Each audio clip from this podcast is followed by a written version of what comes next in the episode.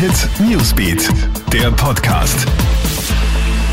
Hallo, einen schönen Abend. Ich bin Clemens Draxler und das hier ist der Krone Hit Nachrichten Podcast. Jetzt fordert auch der Ärzteboss ein Aus der Gratis-Corona-Tests. Ärztekammerpräsident Thomas Sekeresch stellt heute klar, dass auch er die Corona-Tests in absehbarer Zukunft kostenpflichtig machen würde. Die Kosten für die Gratistests belaufen sich inzwischen auf Milliarden. Und da das Impfangebot ja da ist, gibt es auch keinen Grund an den Gratistests festzuhalten, so Sekeresch. Unsere Autobahnen werden jedes Jahr mit Tonnen von Müll verschmutzt.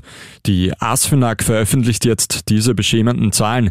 Im Jahr 2020 waren es fast 8000 Tonnen an Plastik, Papier, Dosen und Flaschen, die einfach so aus dem Autofenster geworfen worden sind.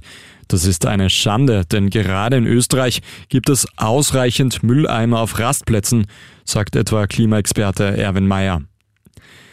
Spare nicht beim Fahrradschloss.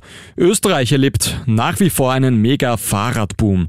Und dabei greifen die Österreicherinnen und Österreicher auch ganz schön tief in die Tasche. Hochwertige Mountain- oder auch E-Bikes kosten schnell mal viele tausend Euro. Dementsprechend häufig werden sie leider auch geklaut.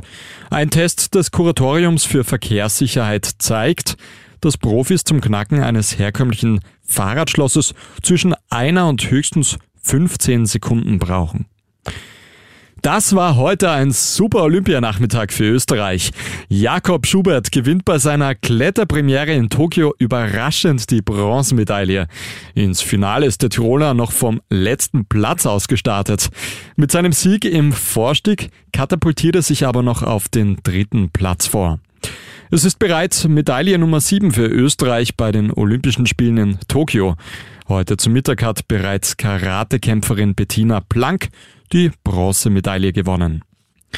Und jetzt zum Schluss noch eine traurige Meldung in eigener Sache. Krone-Hit-Geschäftsführer Dr. Ernst Swoboda ist gestern nach langer Krankheit verstorben.